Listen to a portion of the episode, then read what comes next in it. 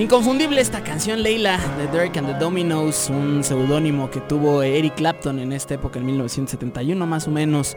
Esta canción que quizá sea la canción más relevante en su ya longeva carrera. Al ratito estaremos poniendo más y justo traíamos mucho Eric Clapton en la cabeza por este tributo que se le hizo a Ginger Baker, el gran baterista de Cream y que juntó a una gran cantidad de leyendas. Roger Waters estuvo por ahí, Ronnie Wood de los Rolling Stones también andaba por allí, pero eh, no, se, no, están confundidos, si es la hora, si es el día, bienvenidos a la barra El Espacio Deportivo de Ibero 90.9. Mi nombre es Omar García Cosío y como siempre, pues una hora en la que estaremos platicando de todo el deporte que esta semana pues tiene a México con los ojos puestos en el tenis, con el abierto mexicano por supuesto y una Renata Zarazúa que puso a vibrar a toda una afición. Estaremos contando de ella y también por supuesto de los planes en torno a la nueva casa que tendrá este torneo ATP 500 y que forma parte del circuito también de la WTA. Como siempre, la alineación titular de este sábado. Oscar García Sáenz, ¿cómo estás? ¿Qué tal, Omar? Un gusto tenerte otra vez aquí. Y bueno, el tema del coronavirus en Italia ya se está cancelando cinco partidos de momento y bueno, vamos a hablar de eso un poco más adelante. Por supuesto, y destacar, claro, el derby de Italia, allá en el norte de Italia, además una de las regiones donde más está atacando esta enfermedad, el Juve Inter está suspendido. En principio se, se hablaba de la posibilidad de a puertas cerradas, sin embargo también Jan Infantino eh, dio una opinión al respecto y bueno, ya estaremos comentando a respecto. Fernanda y Reyes, ¿tú cómo estás con el abierto? Muy bien, muy emocionada.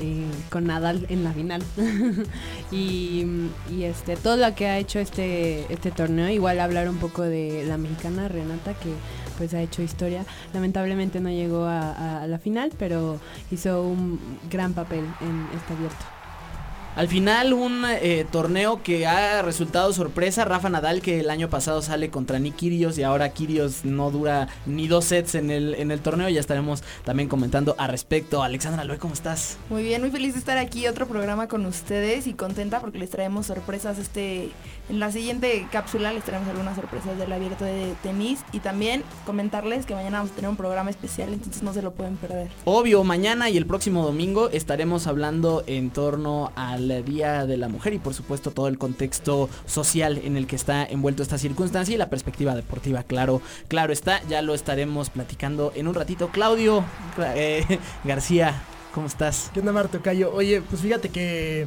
parece que si Erling Haaland no, no da la nota en la Bundesliga, lo da el Bayern Múnich, que básicamente hoy se dio algo pues inexplicable, sobre todo con agresiones en el fútbol que cada vez vemos más insultos.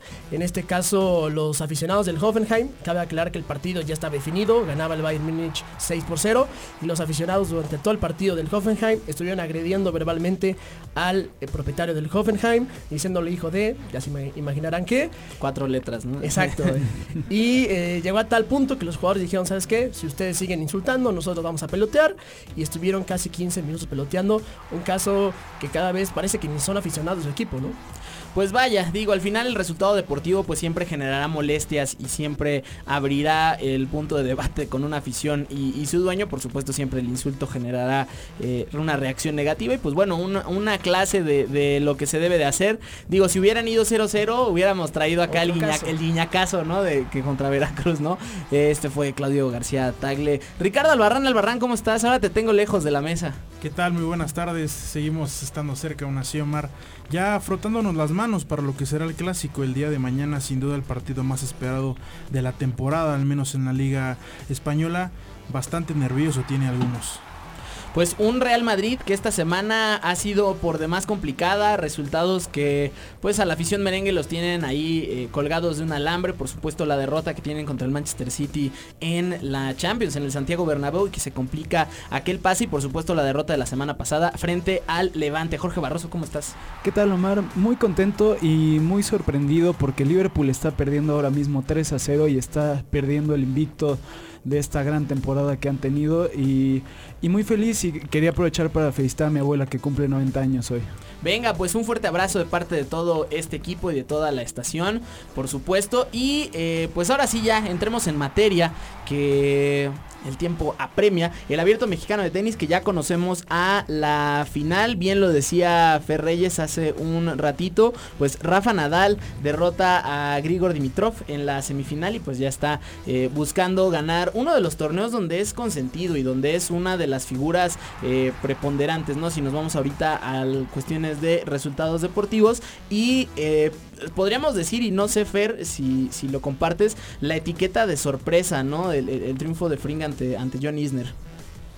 Sí, claro, porque Isner tiene un, un juego muy, muy difícil, es eh, experto en aces. Eh, y pues la verdad Taylor Fritz dio la, digamos ahí la sorpresa porque sí, sí estuvo eh, batallando un poco el primer set que lo gana Isner, pero lo saca. A final de cuentas, gana y ahora se estará enfrentando pues a, la bestia, a Nadal, eh, más que nada. Y, pues igual tiene ahí un caso un poco difícil eh, contra Nadal, que es igual muy querido por el público ahí en Acapulco, pero um, puede que dé la sorpresa en una de esas y ahí veremos cómo, qué tal va el partido.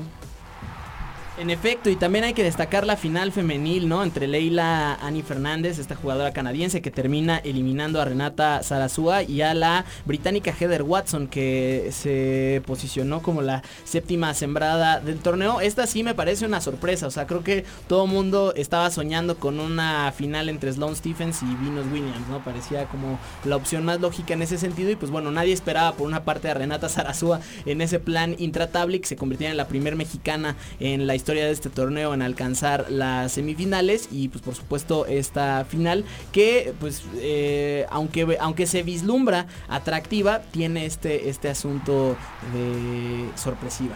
Y que será nostálgica porque van a cambiar de complejo ya para el próximo año se va a hacer una inversión de 8 millones de dólares para construir un nuevo complejo y bueno esto yo creo ayuda al ATP que buscará con esto llegar a que sea ATP de, en vez de 500 sea 1000 si se abre la oportunidad en un futuro y bueno veremos si esto ayuda a que siga creciendo este torneo y sigan trayendo buenos tenistas. En efecto, creo que ese es uno de los puntos más importantes que hay que destacar. Esta será la última ocasión en el que el Prince será la sede de este abierto mexicano de tenis. Un escenario que desde su llegada en el 2000 pues ha sufrido cambios. Le toca el cambio de superficie de arcilla, eh, de arcilla a cancha dura, ¿no? Que se convierte también en que cambie un poquito este paradigma. Por supuesto, el crecimiento de un 250 a un ATP 500 y ahora están buscando y, y apostando por el Masters 1000 y sobre todo ahora la apertura primero la inversión en un puerto como Acapulco, que si bien es uno de los eh, parajes turísticos más relevantes de este país y que quizá hace unos 25 años todavía era eh, la figura internacional mexicana, ¿no? Y que si uno iba al extranjero lo primero que decían era Acapulco. Eh, hoy está, pues, por una parte envuelto en un contexto social bastante complejo en el que es imposible no vislumbrar la violencia que hay en torno, en torno a esta ciudad, en torno a este estado, ¿no? Que ha tenido problemas, por supuesto, de corrupción. O sea, que es un reflejo de lo que sucede con muchas otras circunstancias en el país. Y se sigue apostando por Acapulco porque además las canchas siguen estando llenas, la gente sigue viajando al puerto, el tenis sigue siendo un anzuelo. Y además ahora, pues, e, el hecho de hacer un estadio de 10 mil personas, que le caben poquito sí. más, 10 mil 200 más o menos, eh, tener un grandstand poquito más de 4 mil ¿no? Y también en el contexto de la construcción de esta nueva sede en Los Cabos, pues está hablando de que el tenis está creciendo en este país y que es un reflejo de la apertura a nuevos deportes y mientras más siga creciendo, los nombres por supuesto irán rondando. Rafa Nadal, que es un ya seguro prácticamente todos los años en el abierto mexicano de tenis, la apuesta siempre eh, conocida con Federer, sabemos los compromisos comerciales, lo comentamos en The Greatest Match, en el que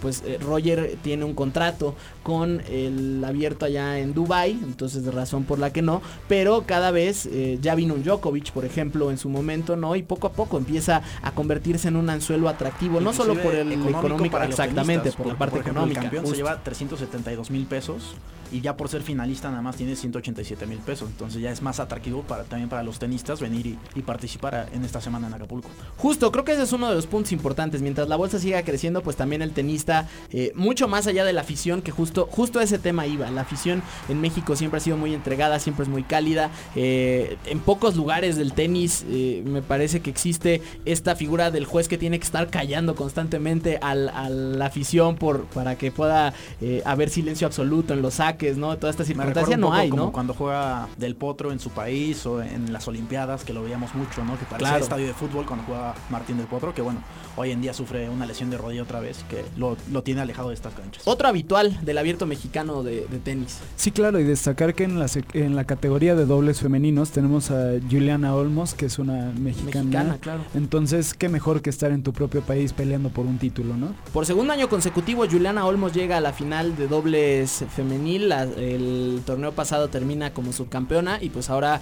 la meta, por supuesto, de que en el Grandstand allá en el Princess, pues veamos una bandera mexicana izada en lo más alto y de vuelta a esta circunstancia, pues eh, dentro de todo este carnaval, ¿no? Que vemos jugadores como Alexander Zverev, que también ya ha declarado que, que es, se siente mexicano, ¿no? Por esta calidez con la que hay, eh, con la que tiene esta afición, pues por supuesto al final, si conviene al bolsillo y sobre todo si conviene también a rankings del ATP, pues Yo creo que el único ¿no? que no habla bien de Acapulco, o sobre todo del público, es Kirios, porque salió un poco enojado, yo creo. una circunstancia. eh, Primero hay que también entender el diseño de imagen de un personaje, ¿no? Nick Kyrgios es el, el chico malo del, del tenis, ¿no? Sí, claro. es, es este jugador que sale a decir, no, pues yo la verdad es que soy basquetbolista, pero pues juego tenis porque es lo que tengo que hacer para vivir, ¿no? Y no, Desde no esa tengo, no perspectiva. tengo entrenador, no Exacto. entreno, entreno cuando quiero. Sí, me dedico a otras cosas, este, yo vengo a la fiesta, ¿no? Un poquito. Eh, al final, pues sale, termina en la primera ronda con un set como campeón eh, defensor y bueno, termina saliendo. Y la afición de Acapulco como que no termina de perdonar. Y sobre todo el año pasado que termina eliminando a Rafa Nadal, había un, una agresión, ¿no? Y además la final que termina siendo Alexander Zverev contra, contra Nick Kyrgios, termina como en este, en este discurso de Zverev, que es el niño bonito, que eh, súper abierto, además que habla maravillas de México contra el chico malo y a pesar de ello termina ganando y en esta ocasión vemos eh, el contrario, apenas insisto, dura, dura un set, se retira por una lesión de muñeca que después... eh, pues digamos que Kyrgios ya tiempo después, como en la segunda tercera ronda, el segundo día de competencia, sale a decir que pues ya se iba a quedar ya nada más a tomar mucha cerveza. Esto es textual. Pues veremos qué nos preparan estas dos finales que serán el día de mañana y sin duda muy atractivas para el público, inclusive aunque no estés en Acapulco para verlas en tu, en tu casa. Sin duda es buen tenis y vamos a ver quién levanta esta vez el, el abierto de Acapulco. Por supuesto, vale la pena siempre estar al pendiente de estas circunstancias. Y Rafa Nadal se convierte en el primer multicampeón en las dos. eh, en las dos superficies en las que se ha jugado porque recordemos que él, él ya ha ganado en las dos, él ya ganó en arcilla y ganó en cancha dura, pero se podría el convertir en el primero que gana dos, en las, por lo menos dos, en las dos. Así es, y es su cuarta final. Recordar que perdió el, el año pasado, como ya lo mencionabas, y veremos si recupera esta hegemonía que tiene en Acapulco. Pues ahí está, ahí está esta parte del abierto mexicano de tenis. Estaremos comentando en torno en los siguientes programas sobre todo a la inversión que hizo el gobierno del estado, que además ha quitado ya el apoyo al abierto mexicano de tenis a partir de la próxima edición, como ha sucedido con otros eventos deportivos en este país.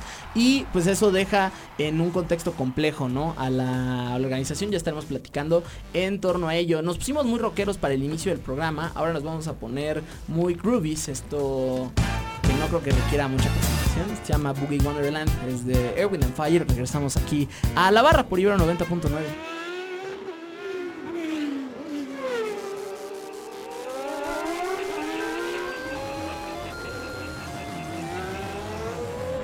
Escucha el deporte. La barra.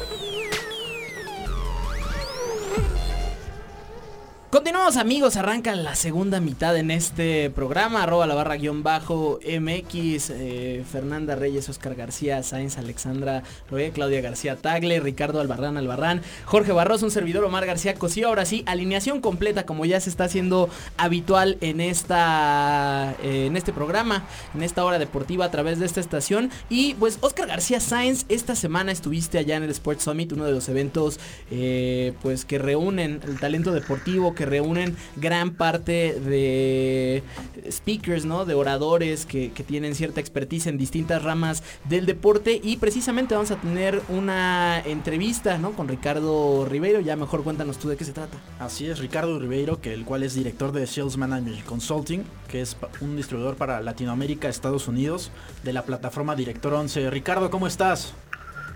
Hola, ¿qué tal? Buenas tardes. ¿Me podrías contar un, poquito? Gracias, gracias, gracias por, la, eh, por tomar la llamada. Y muchas gracias por dejarnos participar en esta entrevista. ¿Me podrías contar cómo es esta gestión deportiva de Director 11? ¿Cómo, cómo lo manejan ustedes? Sí, eh, Gestión 11, eh, Director 11, perdón, es una plataforma para la gestión integrada del, del área deportiva de los clubes de fútbol. Es una solución que tiene una visión 360 eh, del jugador, en el cual se engloban todas las áreas que afectan a un jugador, desde el área médica, desde el área psicológica, nutrición, deportiva, eh, performance y toda y todo lo que tiene que ver con la, vida del jugador dentro de un club desde que, que ingresa en la cantera hasta que puede alcanzar un equipo de primera Perfecto. ¿Y esta es una aplicación o cómo se maneja el dispositivo? es una solución en realidad una aplicación que es SaaS con lo cual los clubes no tienen que tener ninguna plataforma o infraestructura tecnológica eh, con- directamente es con gestión web desde cualquier dispositivo móvil, eh, sea un móvil, una tablet, un portátil, y le permite al, al club poder eh, actuar, las dif- los diferentes responsables del club poder actuar independientemente de las oficinas del club. Pueden estar en remoto, pueden estar en campo, pueden estar como puede ser el área de scouting que puede estar fuera del país haciendo scouting y directamente impactando sobre la base de datos de la solución. Me llama mucho la atención el modelo. Hola Ricardo, antes que nada, Omar García de este Hola. lado del micrófono. Y pues me gustaría eh, pues que, que, pudiera- que nos pudieras platicar primero de dónde nace esta iniciativa. O sea, cuál, cuál fue el asunto que encuentran ustedes. Porque me llama mucho la, intención, eh, la, la atención sobre todo esta parte que es muy integral. O sea, si bien, eh, como bien mencionas, está la parte de la coordinación deportiva, está servicio médico, preparación física. O sea, también se están encargando de asuntos como administración, residencia, incluso psicología, ¿no? ¿De dónde nace? Sí, esto nace, eh, nosotros siempre decimos que esto es una solución que ha nacido del fútbol para el fútbol. ¿Ok? Porque esto nació hace unos siete años con el Villarreal como sponsor, en el cual fue nuestro, digamos, nuestro mayor mentor en toda la, en toda la información necesaria para la gestión de- deportiva de un club de fútbol. Eh, todos sabemos que el Villarreal es una de las mejores canteras a nivel de Europa y considerada a nivel mundial también de lo mejor que, hay en la gestión de cantera.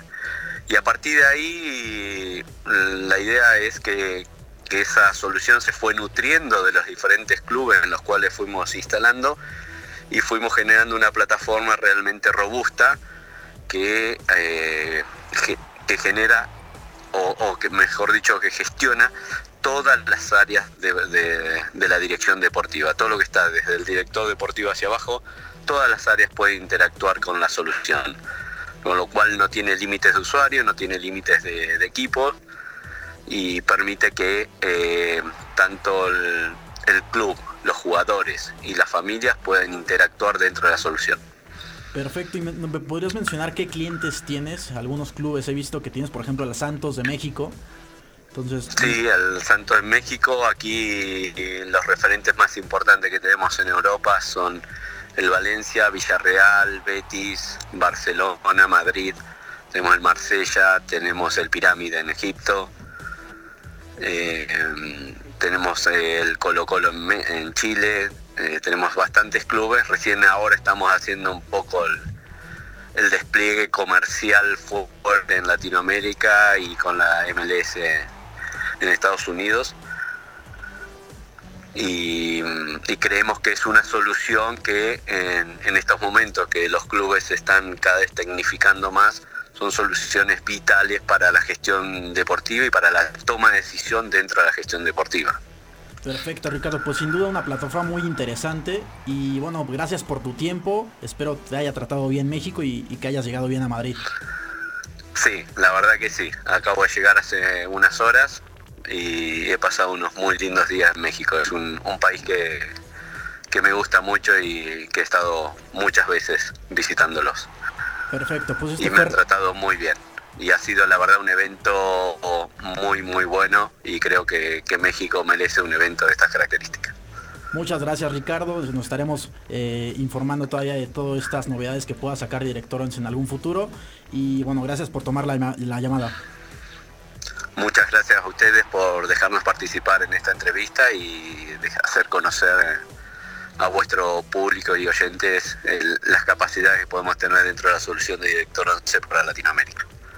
Pues muchísimas gracias Ricardo de nueva cuenta. Él fue Ricardo Ribeiro, quien es eh, director eh, acá en esta parte de Latinoamérica y director 11, una eh, herramienta que funciona como un gestor de acuerdo a lo que nos estaban contando en torno a cómo se puede administrar un equipo. De repente sucede mucho que eh, hay distintas vértices, ¿no? Y, de repente se va especializando cada vez más la posición de directivo, ¿no? Si nos ponemos a pensar hace, hace algunos años, pues el propietario, ¿no? Un Nemesio 10 Riega, pues tenía el control prácticamente absoluto de todo, pero conforme la necesidad del propio deporte fue avanzando, fue eh, importante y necesario y dándole ahí una especialización a cada una. Y bueno, Director 11 es una herramienta que permite esto, ya lo estábamos escuchando, los equipos más importantes de este continente eh, Lo- lo cuentan con eh, ello. Exactamente, lo cuentan como una herramienta, así que vale la pena voltear a ver esta iniciativa y otras. Ya que estábamos hablando del, del Sports Summit, pues eh, justo Oscar, tú que andabas por allá, vamos a escuchar una cápsula que preparaste y regresamos a, a comentarla. Esta semana en el Center City Banamex se lleva a cabo el Sports Summit México 2020, evento que reúne a los mejores talentos en la industria del deporte. En estos dos días de ponencias destacaron temas como el Fan Experience, en el cual se contó con la presencia de gente de la MLB, NFL, NBA y AAA de lucha libre.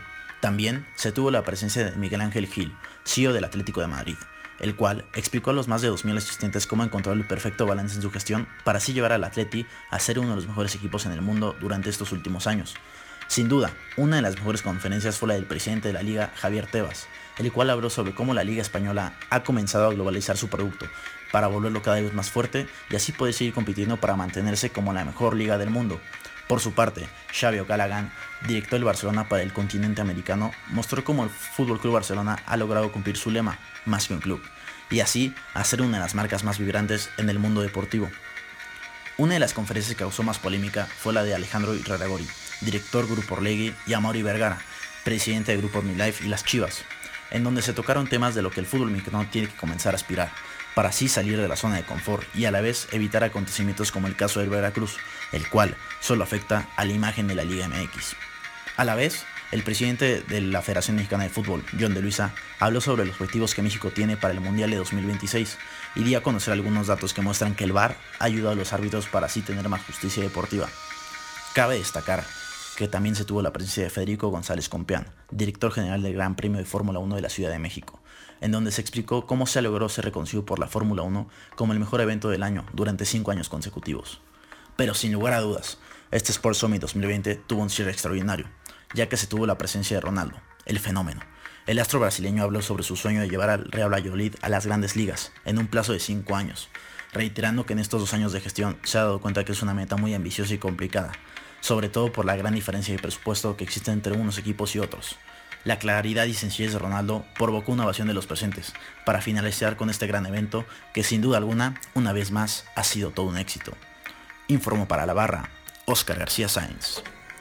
Pues ahí está esta nota de Oscar García Sáenz, que también ya estábamos haciendo esta entrevista con Director 11. Eh, varios puntos muy importantes. Creo que este asunto del fan experience creo eh, se ha convertido en uno de los puntos eh, principales para cualquier institución deportiva. No solo la experiencia dentro del estadio, que sucede para muchos equipos que priman esta circunstancia, ¿no? Pongo como caso eh, a las Águilas de Filadelfia, este equipo de, de la NFL, en el que pues han dedicado todo un departamento para que el, aficionado que vaya a Lincoln Financial Field pues se sienta con, ganas de repetir, digamos, si lo podemos poner en ese sentido, sino ya también el espacio digital, ¿no? Y que en las redes sociales o en medios sociales se pueda tener una conversación que permita al aficionado pues eh, converger en comunidad con el equipo de, sus amores. Sí, sobre todo sentirse parte del club y por ejemplo hablaba este Ricardo Fernández de MLB Latinoamérica que ellos están comenzando también ya a trabajar, por ejemplo, la plataforma TikTok,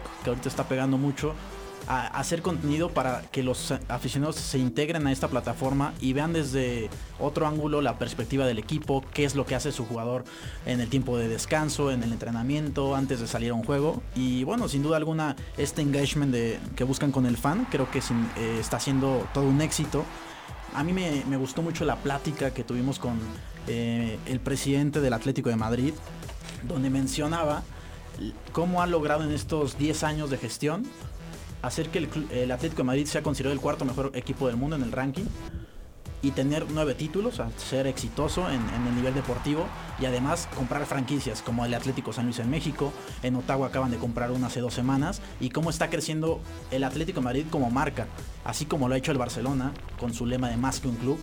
Decíamos que el Barça, hay un dato que dieron en, este Sports Summit, el Barça tiene muchos más bueno, obviamente fans y sobre todo más interacciones fuera de Europa que mismo Europa. O sea, e, el, fan está más clavado con el Barcelona en Asia, en América, que simplemente en Barcelona o en Europa. Si hiciéramos este análisis y valdría mucho la pena traerlo, por ejemplo, lo que hubiera sido en un 2002-2003 David Beckham, o sea, la, figura de David Beckham y lo que representó la proyección internacional del Manchester United en aquel momento y posteriormente el Real Madrid, que incluso los dos equipos se forzaron a ir a su pretemporada a Asia. O sea, era tal el consumo del, producto, digamos, que voltearon a ver un mercado al que no estaban acoplados. Estaba todavía muy de moda eh, la pretemporada dentro de casa, los trofeos locales, ¿no? Un Joan Gamper, un Santiago Bernabéu, toda esta, toda esta eh, pues presentaciones ante la afición, si se le quiere ver desde el punto de vista deportivo pero empiezan a voltear a ver otro mercado y ver las dimensiones de lo que ha provocado ello. O sea, si, nos ponemos a analizar lo que dice Forbes en torno a las marcas deportivas más importantes del mundo, eh, primero llama mucho la atención el contraste de una marca global como, como el Real Madrid, como el Barcelona, que si tú ves el escudo en cualquier parte del mundo es muy probable que todo el mundo lo reconozca. deben ser muy pocas las personas, incluso sin gustarte el fútbol, sin ser aficionado, ubicas el emblema, ¿no? Es, es, ya tan universal como la M de formada por dos papas fritas o la manzana mordida, ¿no? Y que yo creo que la liga ha sido la mejor liga del mundo en, en cuanto a esto de llevar la liga a otros eh, lugares como India, como China. Inclusive ahorita hay un jugador chino, Lei, que juega en el español. Se ven más los partidos del español de Barcelona que los del Barcelona o Real Madrid en su país. O sea, es impresionante, nada más porque el jugador es del español de Barcelona y la gente quiere ver a Gule y no le importa ver al Real Madrid o al Barcelona, le importa ver a su jugador. Y esto es lo que ha provocado la liga. Y que México tal vez podría ir para allá. Es lo que quiere, lo decía a Mauri Vergara y Alejandro Ilarragori. Tienen un mercado potencial como Asia. ¿Por qué? Porque Asia en las noches quiere apostar y cuando quiera apostar la gente, hay partidos de la Liga MX. Y hay mucha gente que en Asia apuesta hacia la Liga MX, pero no conoce quién es el América, no conoce quién es Chivas. Entonces, si logramos llegar a ese sector, creo que la Liga MX puede empezar a crecer brutal. No sé si en tema deportivo mucho, pero por lo menos a nivel marca sí puede crecer demasiado. Y justo ese es el siguiente objetivo que deben de, poner en, en, la balanza todos los directivos, porque el hecho de que hoy consumamos y el hecho de que el escudo del Real Madrid o del Barcelona lo puedan conocer todas las personas en el mundo es gracias a lo que han hecho este tipo de personas tratando de llevar los partidos a, prácticamente todo el mundo. Bueno, acá en México sabemos cuál es la, plataforma o el canal o el espacio donde nos transmiten. Y, y, eso es algo que le ha faltado a la Liga MX, como bien comentas, ya sea por un jugador como Keisuke Honda, que le llama la atención a un mercado asiático, o ya sea por las apuestas, pero hay motivos para llevar los partidos de la Liga MX a otros continentes. Y bueno, también sabemos que hay mexicanos por todo el mundo y que ellos mismos consumirían su liga del país de que tienen la nacionalidad. Ahora, también vale la pena el debate mediático, ¿no? En torno, en torno a la construcción de cómo, pues primero eh, habría que deconstruir el discurso hegemónico europeo para poder entender algo así, o sea, para pensar en... Digo, ya, ya no digamos, ya no nos vayamos ni siquiera a la Champions, a la Copa del Mundo. O sea, eh, eh, el mundo futbolístico está reservado a dos confederaciones y lo ha estado históricamente, e incluso ni siquiera tanto a confederaciones, sino a ciertas selecciones. O sea, el caso en, en es Brasil, Argentina y Uruguay. En, en en UEFA está un poquito más eh, abierto este asunto. Lo importante sería... eh, un poquito el desarrollo deportivo de las diferentes manifestaciones de este deporte, ¿no? O sea, si, nos vamos a cualquier región del planeta, cualquier confederación, podríamos encontrar un juego distinto y habría que encontrar los puntos clave además de cómo se puede hacer eh, una identificación con estos equipos, con estos entes deportivos a partir de... pues otras variantes, porque si, si nos ponemos a, competir con el Real Madrid y el Barcelona, pues por supuesto su- eh, los equipos mexicanos pues no han ganado ni la, ni la Libertadores, ¿no? Para ponerlo un poquito en ese, en ese contexto, pero hay otras circunstancias con las cuales puedes ser empático con el equipo y te puede llamar la atención, o sea, de pronto un día puedes ver a Usain Bolt con la gorra de Cruz Azul, por poner un ejemplo. Digo, qué feo ese caso, pero bueno, sí ha pasado. Hay, hay, exacto, hay, sucede, sí, para que vean que sí pasa, ¿no? Y también, por ejemplo, el tema que decía Ronaldo, él comentaba que con el Valladolid, el, el presupuesto que tiene el Valladolid a lo, a lo que tiene el Barcelona es brutal. O sea, eran 600 millones del Barcelona, del Real Madrid, y él, él el primer año tuvo 20 millones para gastar. Eso es estar del otro lado, Ronaldo. con- ah, Con 20 millones, ¿qué logras comprar? A Pizarro. Y apenas. Entonces, eh, por eso dice que el Real Valladolid quiere llegar a Europa, sí tiene este sueño, pero bueno, ahorita está peleando el descenso, espera salvarse y veremos si, si lo logra, porque ayer perdió 1-0. Pero él está creando al Real Valladolid como marca muy fuerte, simplemente por su presencia, porque es Ronaldo. Justo, justo eso iba, o sea, lo que, lo que puede suceder cuando una figura, o sea, si vemos el Inter de Miami, quizás ahora que empieza esta temporada 25 de la MLS y que han buscado toda una serie de circunstancias, que Hans Zimmer hizo el tema de, la MLS, que ya hay un himno, que ya hay una serie ahí de, manifestaciones mediáticas, el hecho de que tengas a una figura, un David Beckham, un Ronaldo, alguien que también ubica a todo el mundo, pues le da una proyección internacional a esto, ¿no? Y lo importante es además que en cierta medida como que los vuelve un poco más accesibles, ¿no? O sea, ya no es esa figura etérea galáctica del Real Madrid, sino es el presidente del Valladolid. Así es, y él mencionaba que en caso de que se salve en esta temporada, simplemente porque él está en el club, le van a dar 50 millones de derechos televisivos, de patrocinios, porque él está. Si no estuviera él, tal vez sería la mitad o hasta menos.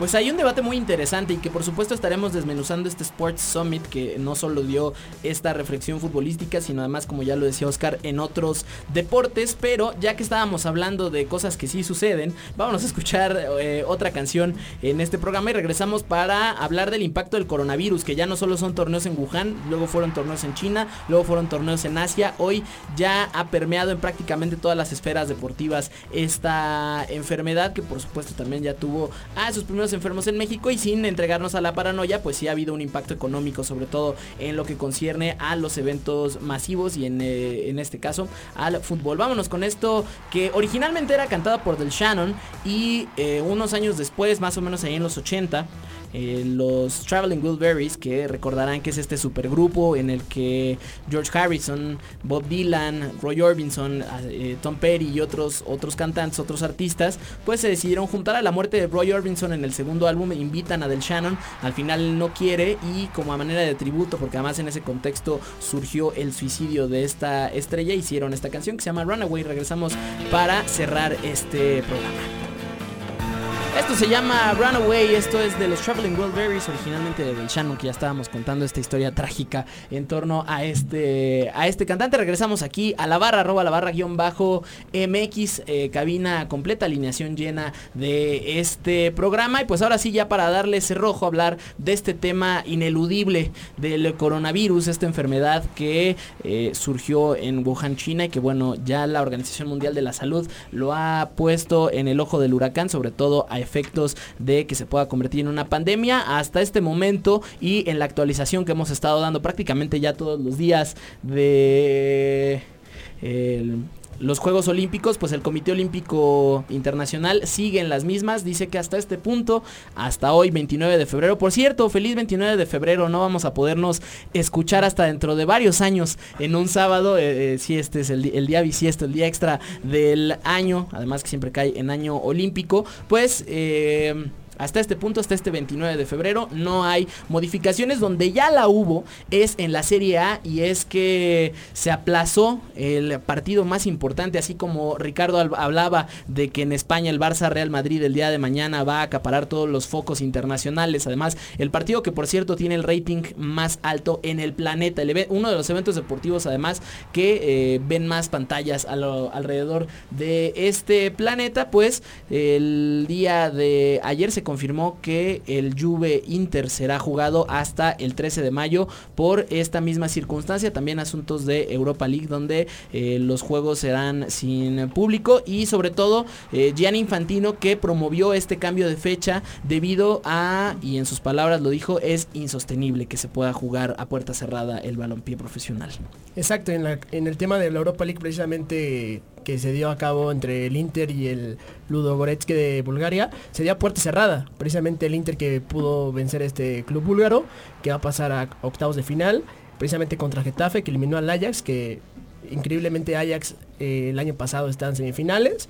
Eh, se dará el 12 de marzo, entonces habrá que ver si se juega ese partido, si se aplaza o simplemente se juega a puerta cerrada. Y también otro tema igual importante en España sobre este periodista valenciano que tiene coronavirus. Sí. Eh, y bueno, los directivos del Valencia decidieron tomar medidas al respecto. El entrenamiento se dio a puerta cerrada e inclusive el homenaje que se le tenía a David Villa también se canceló. Entonces es un tema importante y que está abarcando diferentes países de Europa. Y bueno, también comentar que hasta el momento seis personas han fallecido en los últimos días en el norte de Italia a causa de esta terrible enfermedad y otras 219 han quedado contagiadas. Esto nos lo informa según el jefe de protección civil Angelo Boretti en una conferencia de prensa que dio a los medios. Entonces siento que es una razón para que estos encuentros se afecten demasiado y estarán en riesgo, como lo están mencionando, de cancelarse o incluso de jugarse a puerta cerrada como ya lo estuvimos viendo. No, y como ya mencionaban, eh, ahorita la Europa League ya está afectada, la Champions League yo creo se va a ver afectada, el 17 de marzo es la vuelta de Juve contra Lyon y bueno, Turín pues es una zona que está muy afectada ahorita por el coronavirus.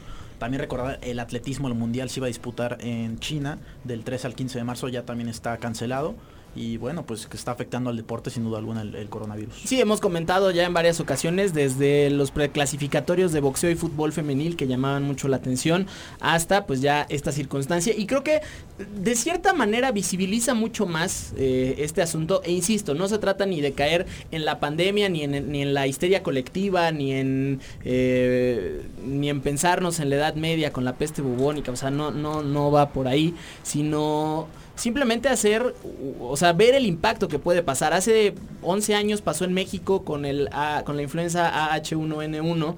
Eh, iba a decir HNN, citando, citando a cierta maestra que no...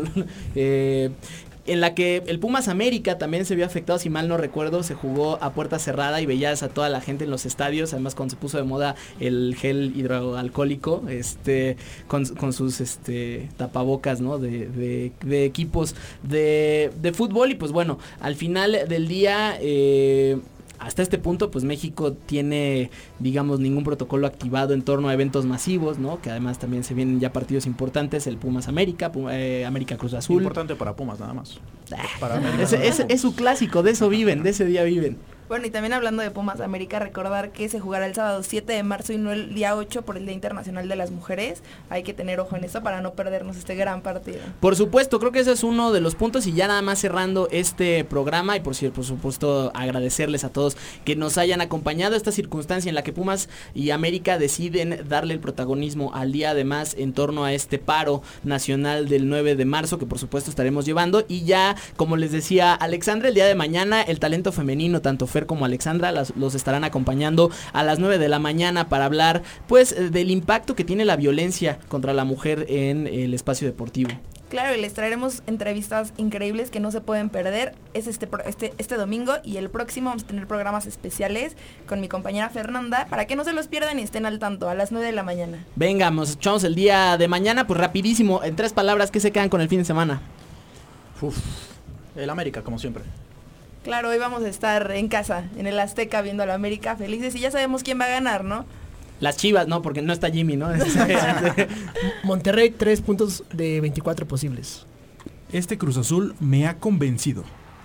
Tranquilidad, conciencia y, y toda la energía contra el coronavirus. Aplausos para Renata Zarazúa. Rafael Nadal, campeón de, de Abierto Mexicano de tenis de Acapulco. Ajá, ya tenemos ya tenemos pronóstico. Pues sí, no, ya ya con todo. Parciales, todo o nada más campeón. Campeón. Campeón, Rafa Nadal. 6-3-6-4. Exa- seis tra- ya ahí está. Rafa Nadal se pinta como campeón. Nos escuchamos el día de mañana con esta transmisión especial que tendrá la barra e Ibero 90.9. Que los dioses del balón y la pelota repartan suerte.